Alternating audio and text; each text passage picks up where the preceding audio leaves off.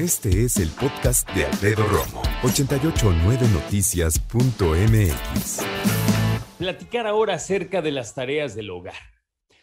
Hacer de, esos, de esas cosas que no se van a hacer solas un hábito. Mira, ya la cosa está regresando poco a poco a la normalidad, pero con todo este 2020 en el que estuvimos prácticamente encerrados la mayoría de nosotros, unos menos, otros mucho más tiempo, pues nos dedicamos, claro, a estar en casa, a trabajar desde casa, pero también en atender nuestra casa. Hay quienes ya tenemos el ritmo, digamos, de hacer el quehacer de una u otra manera o en algún momento. Hay quienes no. Hay quienes de plano nunca mueven un dedo, generalmente los hombres.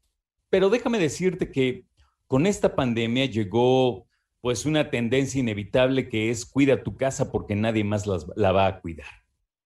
Y así muchas personas, eh, cuando podíamos evitar alguna tarea en particular, ¿no? Y a lo mejor había alguien maravilloso que ayudaba en casa o ayuda en casa, o a lo mejor se reparten el trabajo entre la pareja o a lo mejor se lo reparten entre toda la familia. Bueno, pues cuando estuvimos en pandemia, le tuvimos que entrar a todo. Y a todo es a todo. Desde limpiar la casa, mantenerla, a lo mejor por ahí pintarla, arreglarle algunas cositas, que es a mí, lejos de molestarme, hasta me entusiasma, fíjate. Todo lo que representa usar mis herramientas me gusta. Aunque no sepa, pero hay unas que sí les tengo mucho respeto. Por ejemplo, no le muevo a cuestiones de electricidad y no le muevo a cuestiones de gas porque me dan miedo. Y en cuestiones de agua no me da miedo, pero me la llevo muy leve porque pues, no vaya yo a hacer una fuga y para qué quieres, ¿no? Pero, pues fuera de eso le entro a todo, básicamente a todo. Ahora, ¿por qué te estoy platicando esto?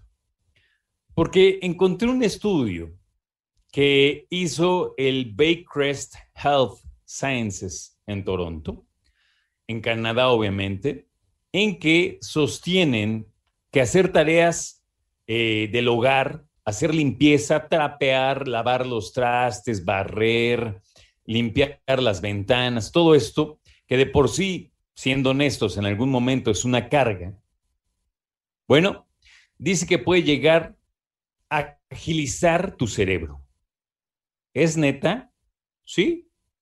Y además sostiene que además de agilizar tu cerebro, le ayuda a las personas adultas mayores para mantenerse activos precisamente cerebralmente a lo mejor no estamos conscientes, pero cuando estamos lavando algo, que ya lo hacemos a lo mejor en automático, ¿a poco no? Estás enjabonando acá unos, este, un sartén o un plato, una cuchara, ya, ya todos tenemos en algún punto no solo un método de lavar los trastes, sino un estilo de lavar los trastes, una organización de lavar los trastes. Yo, por ejemplo, no, puedo empezar a lavar los trastes si no los saco del fregadero y los organizo por grupos.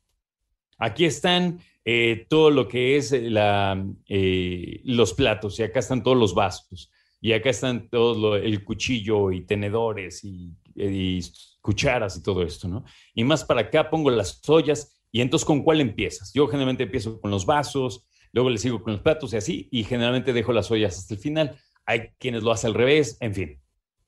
Pero todo esto son procesos cerebrales, procesos en donde jerarquizas en donde priorizas, en donde te concentras, en donde precisamente también te concentras en sacar una mancha, en preguntar cómo lo puedes hacer, si le sacas la mancha con esto o con esto o con esto, o si la dejas enjuagando, si va a necesitar que le pongas algún líquido, algún tratamiento.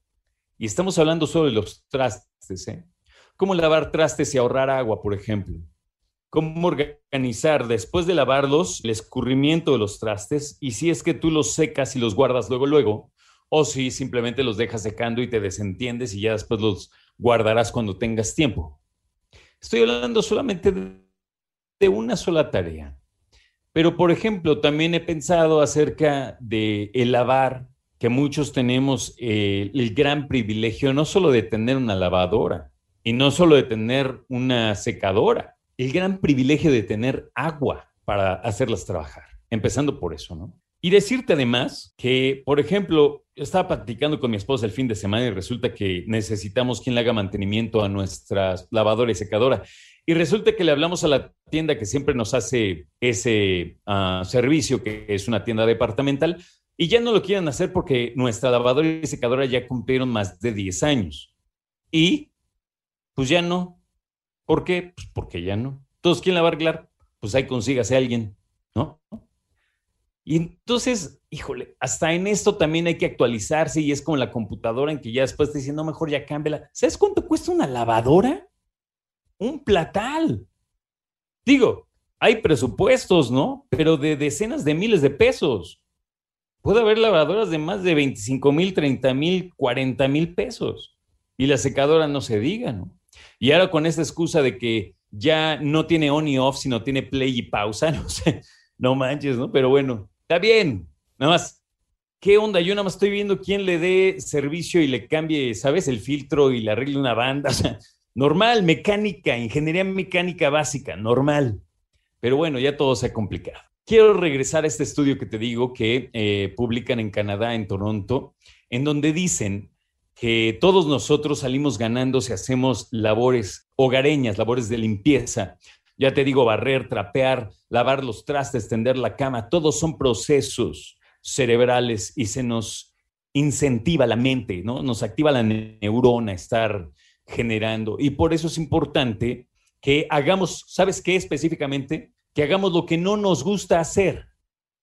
¿Por qué? Pues, si no me gusta, para que tu cerebro enfrente cosas de un, eh, un acercamiento diferente y por si fuera poco, para que tu cerebro aprenda a hacer cosas que no sabe hacer. ¿Qué odio hacer yo, por ejemplo? Ah, yo creo que planchar es lo que más me cuesta trabajo. No, no me gusta, me cansa, me acalora, no me gusta, pero mira, Tendré que empezar a hacerlo para que mi cerebro desarrolle nuevas cosas. Si yo te dijera qué labor doméstica te cuesta más trabajo, ¿cuál dirías? Escucha a Alfredo Romo donde quieras, cuando quieras. El podcast de Alfredo Romo en 889noticias.mx.